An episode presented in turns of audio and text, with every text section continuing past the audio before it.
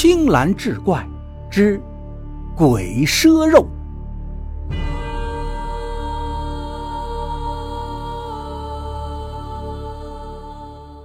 话说民国时期，内忧外患，人们的生活水平很差，尤其在医疗方面，只有极少数人才能享受到正规的医疗救助，绝大部分人甚至一辈子都没进过医院。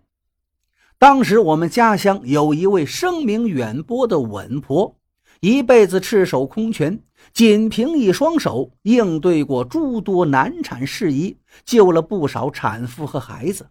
十里八乡，谁家的婆娘要生了，保准来请她接生。有这么一天，隔壁村的一户人家婆娘要生了，家里的汉子气喘吁吁，一路跑到我们村儿敲开稳婆家的门，扑通一声跪在地上，求稳婆救救他家的婆娘。稳婆忙问怎么回事那汉子说家里的婆娘要生了，但是人却一直是昏迷不醒，一家人急得团团转，不知道该怎么办才好。稳婆让他别着急，赶紧带自己过去看看。那汉子带着稳婆一路七绕八绕回到家中。到家的时候，产妇依然没有苏醒。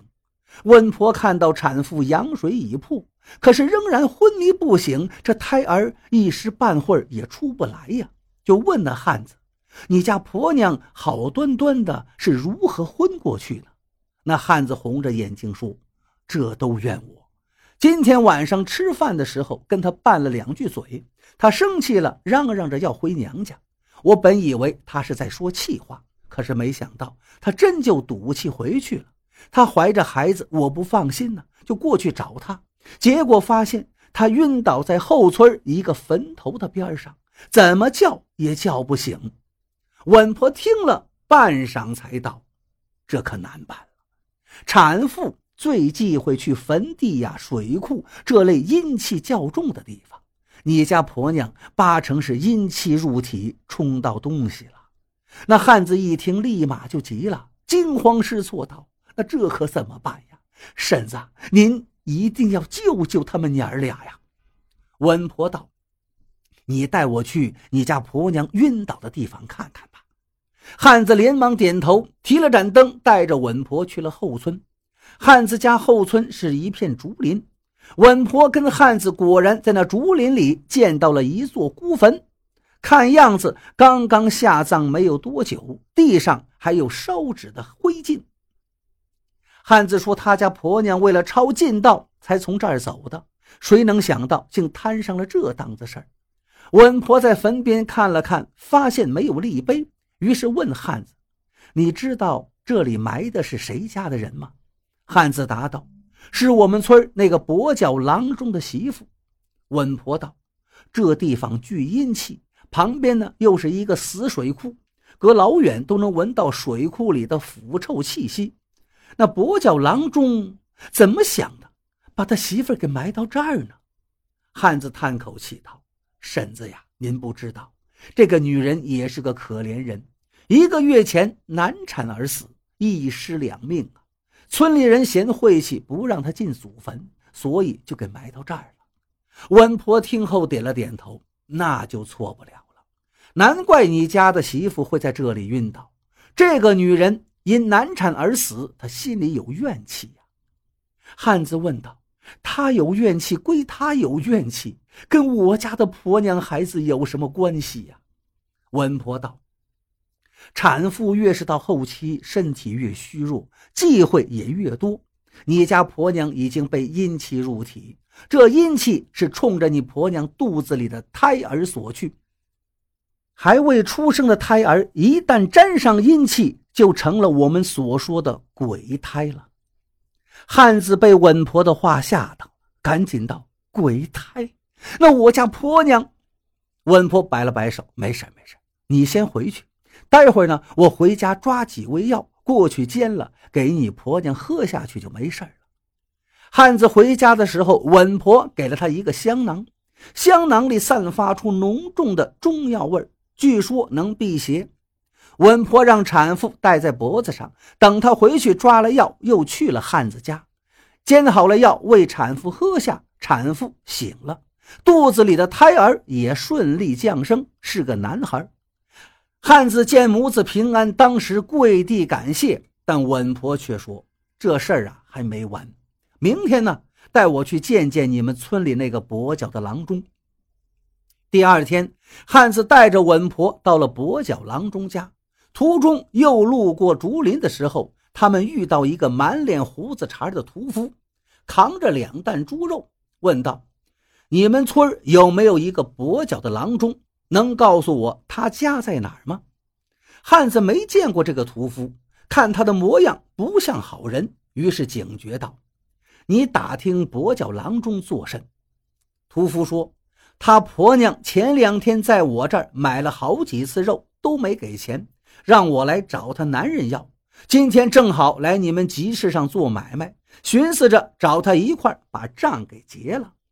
屠夫这话刚说完，汉子立马两眼就瞪了起来，刚准备说什么，却被稳婆打断了。稳婆问那屠夫：“你怎么知道赊你肉的是跛脚郎中的婆娘呢？”万一是别人忽悠你呢？屠夫直接摇了摇头：“不会的，我们集市上有个从你们村搬过去的生意人，他认得。”稳婆看向那汉子，汉子道：“是不是那个卖豆腐的老头？他以前是我们村的。”屠夫笑逐颜开：“你看，我就说嘛，没错，就是那个卖豆腐的老头，就是他跟我说，那个女人是你们村的人。”还告诉了他家的地址，不过我给忘了，只记得他汉子是个跛脚的郎中。这汉子听完，面色难看，久久不语。最后还是稳婆道：“那个女人已经死了，死了好多天了。”屠夫听了不乐意了：“什么死了？死了也得把钱给我呀！那猪肉可是我一分钱一分钱喂出来的。”汉子道。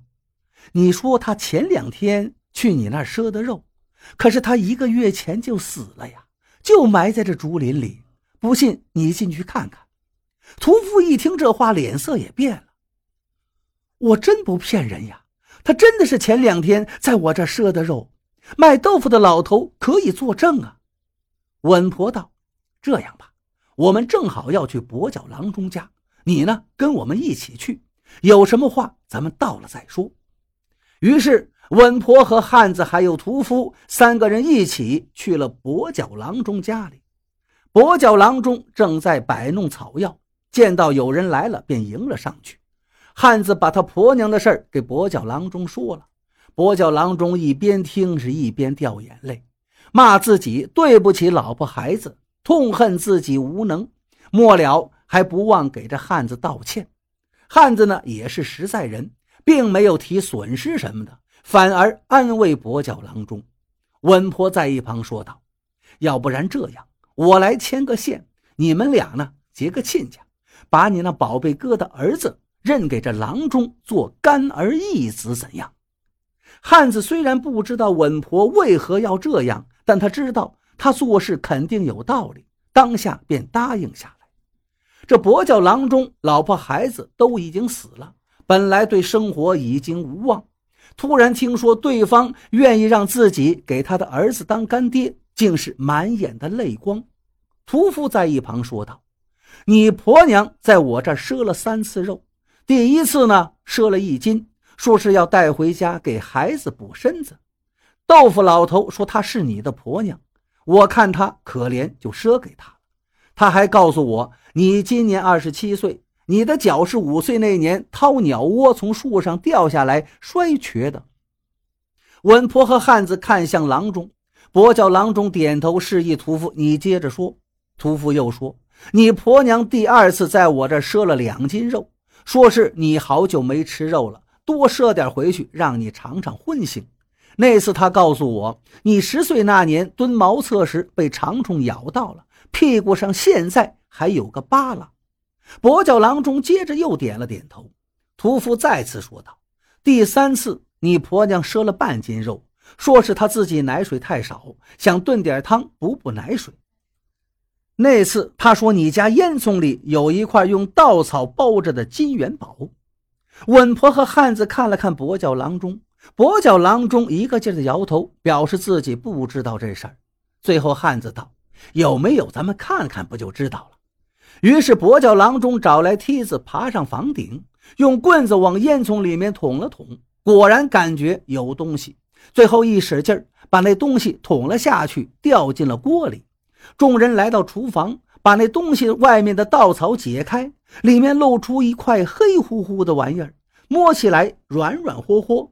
汉子道：“这不像是金元宝呀。”稳婆看了好一会儿，对跛脚郎中说：“你把它放到水里洗洗看。”跛脚郎中把那团黑乎乎的东西放进水缸里洗了一会儿，拿出来，在场的人一看都懵了，因为那是一块被熏黑的猪肉。